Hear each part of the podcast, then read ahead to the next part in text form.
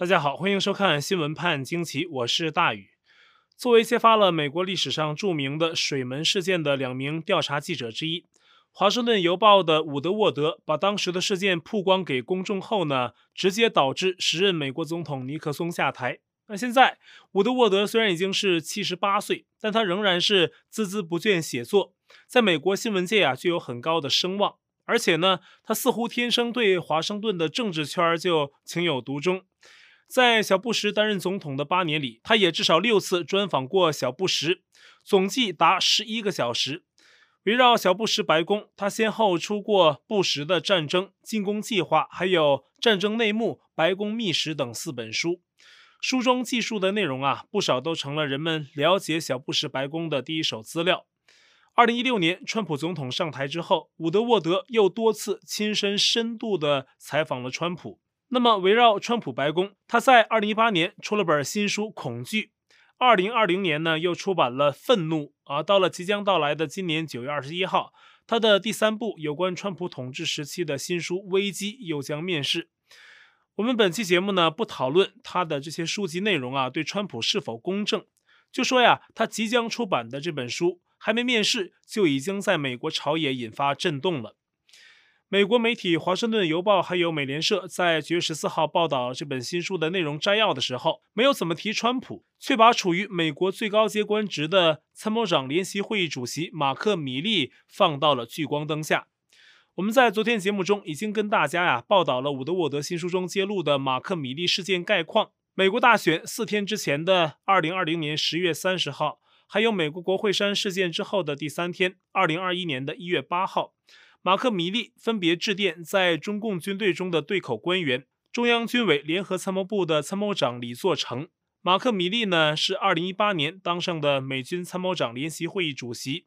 李作成啊比他早一年出任相关的职务，所以两人呢在此前啊就在两军的沟通中变得比较认识。那么在那两次通话中呢，米利接连向李作成保证，美军不会对共军发起任何一种形式的军事打击。啊，最严重的是，为了让李作成安心啊，米利在电话中对李作成是怎么说的呢？啊，我们已经认识五年了，算是熟人了。因此呢，我向你保证，如果美军进攻中共军队，我一定会在美军开火之前提前告诉你，免得你觉得措手不及。那么说这种话，而且是对一个有敌意的外国将领说的，这不是故意叛国，就是昏庸无能，里外不分。最关键的是啊，米利这两次通话里做成为什么说是密电呢？因为他没有通知白宫，是背着川普打的，甚至啊，至少在二零二一年一月八号的那次电话，连国防部长都不知道。而米利作为美军参谋长联席会议主席，虽说是美国法定意义上的最高级别官员，那相当于三军参谋长。那旧的名称啊，叫做美军的总司令参谋长，是美国总统、国防部、国家安全委员会还有国土安全委员会的首席军事顾问。但是呢，他只是提供军事建议，没有实权，没有指挥军队的权利。那严格讲啊，只是个军队系统里的文官。军队的最高指挥权来自美国总统，是三军统帅，然后呢就是国防部长。从总统到国防部长，再往下，一直到世界各个区域的美军司令部啊，这是完整的一条指挥链。而参谋长联席会议主席是完全在这个链条之外的。那么，没有授权，米利凭什么向李作成保证美军会或不会对共军发动袭击呢？那最具争议的是，他竟然还说，如果美军发动袭击，会提前告诉李作成。我跟大家说呀，这是川普政府时期啊，美军没有对共军发动袭击。如果真的发动了，米利真这么做了，那他干的是什么事儿呢？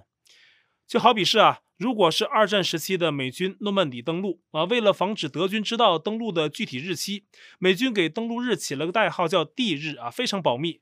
才有诺曼底登陆的胜利。那么米利如果提前向敌军泄露了美军的动向，那么他这是什么行为呢？所以说呀，美国现在就不少声音啊，说米利这是涉嫌叛国呀。那现在呢，在美国国内对米利的态度是分成两类的，一类就是拜登政府，包括现在的白宫和国防部，公开替米利辩护，认为这根本就不是个事儿啊，只是在那样的特殊时期，米利安抚外国军方的一种做法。那拜登还表示，他已经跟米利共事八个月了，对米利充满信心。另一类呢，就是原川普政府的成员，包括川普本人，还有川普在二零二零大选后任命的代理国防部长，特种兵专家克里斯·米勒、国防部的幕僚长硬核右翼凯什·帕特尔，还有好多共和党国会议员啊，也要求全面调查米利。他们都是认为米利涉嫌叛国，应该下台，甚至呢要负法律责任。从公开的舆论对战来看呢，这有点党派之争的意味。那川普阵营对米利就是一路喊打，而左派阵营啊态度则相反。可我们再纵深往下看呢，能从这次事件中发现更多问题。它没那么简单，米利呀也并不无辜。如果大家看过我昨天的节目啊，应该还记得这样一个细节，就是啊。伍德沃德在他的新书中还提到了这样一件事：在二零二一年一月六号的国会山事件之后，对军队并没有指挥权的米利，却擅自召集美军的战略司令部的高官们干什么呢？大家知道啊，美国总统出行随身都有个人带个黑色的公文包，那里面就藏有美国总统下达核攻击指令的设施。但是呢，参谋长联席会议主席并没有任何参与核打击指令的权利。可是米利当时却奇怪地怀疑川普已经失控，所以啊，越权召集军事将领，要他们答应自己，如果有任何大的变动，一定要立即通知他，就是通知米利。而这里的大变动，指的就是总统下达的核打击指令。这件事儿啊，有两个细节会让米利啊看上去很难看。首先，他没有这个权利召集将领，更没有权利要求将领一定要通知他什么。其次啊，他要知道这件事儿干什么呢？是他军中有什么势力可以阻止川普的核打击命令吗？让他失效吗？还是说呢，他想知情后通知像中共的李作成这样的外国将领呢？仅以上两点，米利就必须接受调查，说明他的动机。但因为拜登政府还护着他啊，目前为止还看不到米利会被带走关进小黑屋问话的情况。但鉴于此事在美国公众中啊反应强烈，那国会已经定下今年的九月二十八号啊，要米利前往接受议员质询。现在米利本人对以上这些争议问题也做出回应。九月十五号，他透过自己的发言人对外发声明，否定自己有任何过错啊，针对他密电共军做出担保的事儿，声明说这是米利职权范围内该做的。那些对话呀，是为了减少两军在紧张状态下擦枪走火的风险，避免不必要的冲突。还说米利经常会跟外国的国防官员通话，包括中共和俄罗斯，并且啊，声明还强调米勒的两次通话都与国防部还有相关部门沟通过、协调过。国防部的发言人约翰科比也对媒体说，他没法证实事件真伪，但是呢，从他目前读到的内容来看，没什么可以担心的。等于国防部的官方啊，也在为米利辩护啊。对此啊，美国的福克斯新闻在一篇平衡报道中啊，其中有一部分也提到了米利的通话并非密电。福克斯新闻说啊，他们通过自己在政府中的人脉，直接问到了好几个在米利跟李作成通话时在场的官员，说是十月三十号那次通话呀，时任国防部长马克埃斯珀都是知情的，这不是什么秘密。而且说十月和一月份两次通话都有大约十五人在场。后来一月份的通话呢，当时的代理国防部长克里斯·米勒也知情。但咱们不说别的啊，就说克里斯·米勒，在相关的报道出来后，他就立即否定了这个说法。那么福克斯新闻呢，自己也报道了克里斯·米勒的否定声明。米勒说啊，他不知道米利跟共军秘密通话。如果伍德沃德在书中所言确作属实，那么这是美国军官史无前例的背叛职责和可耻的行为。这种未经批准的违背宪法的参与军事外交的行为，一旦证实，米利就必须被解雇，以保证军职的神圣。这是米勒说的。那么说到这儿呢，我们再做一个小结哈。批评米利的一方啊，会觉得他僭越职权，无视总统，敌友不分。有对外泄露军情机密的嫌疑，而替米利辩护的一方，无论批评者怎么说，都觉得米利无辜。而造成这种情况，还有一个更深层的原因。从2020美国大选一直跟着咱们节目看到现在的观众啊，我想啊，会对这方面更有体会。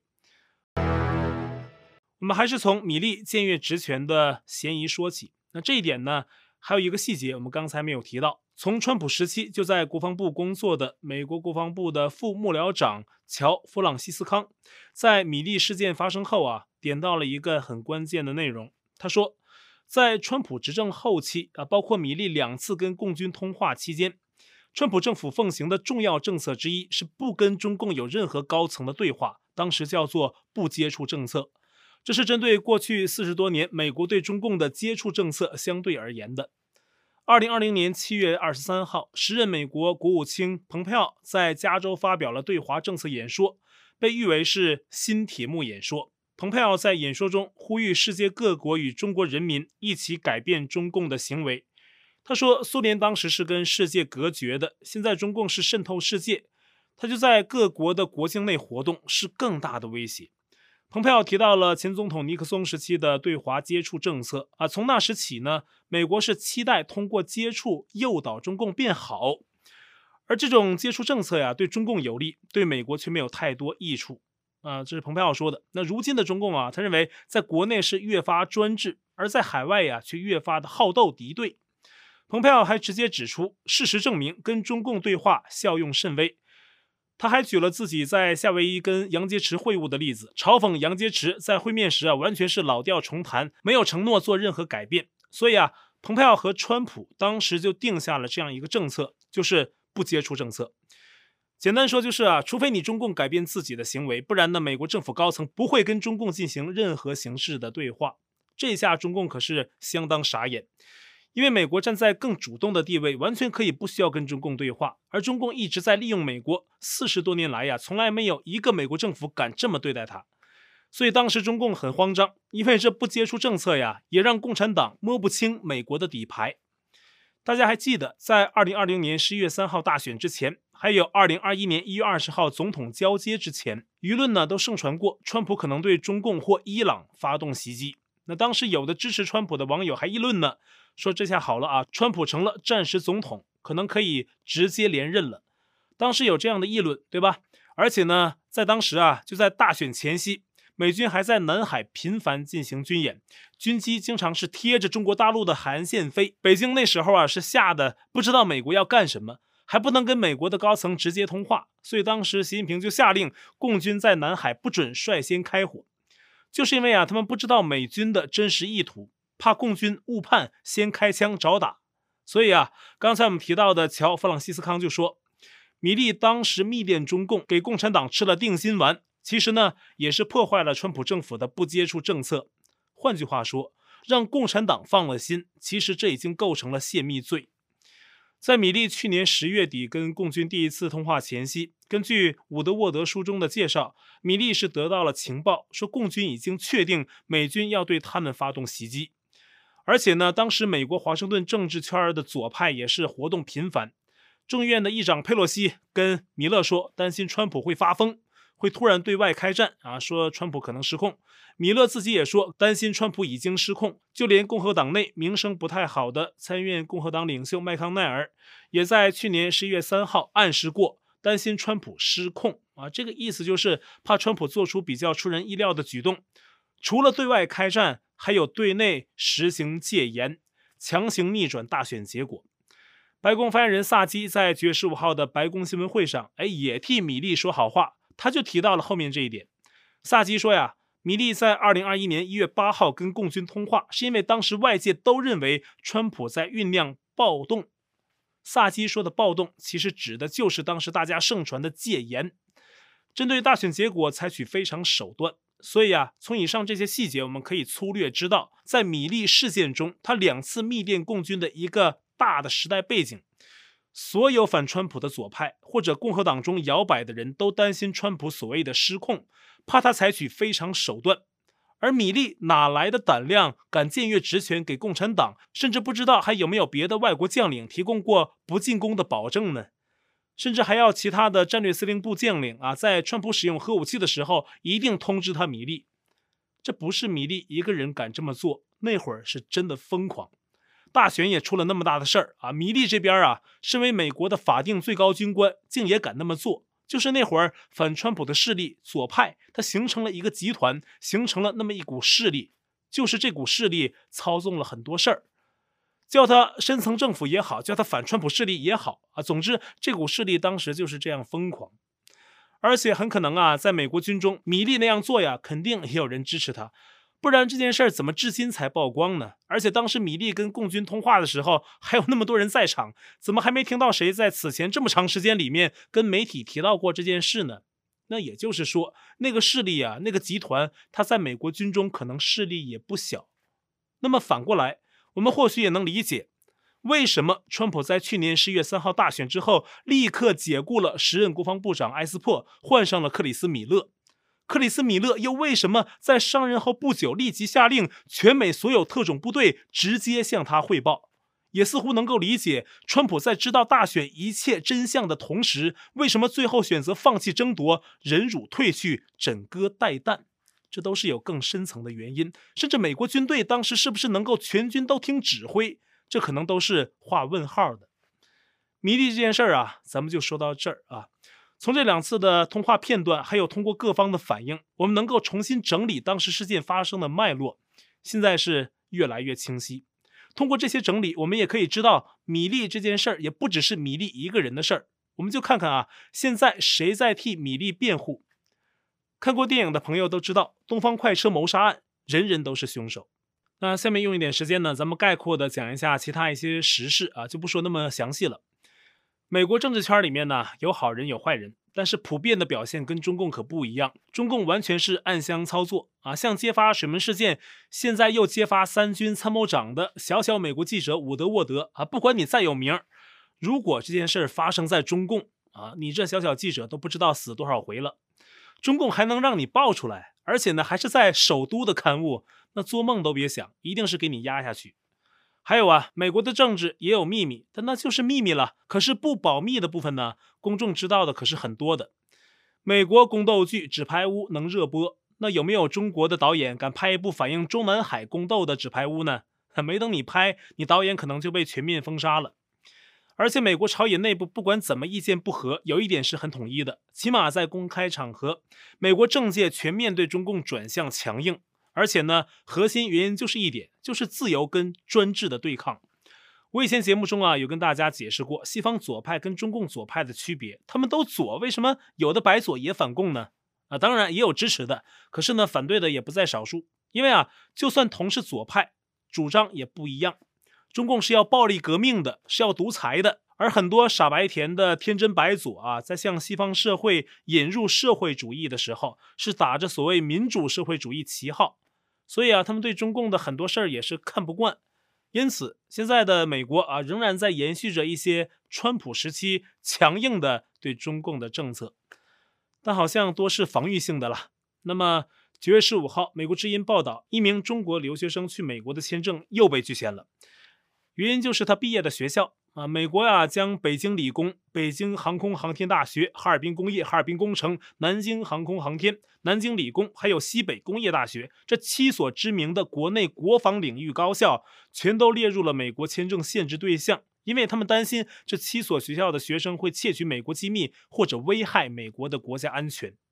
此外呢，还有不少中共军方资助的留学生也被拒签，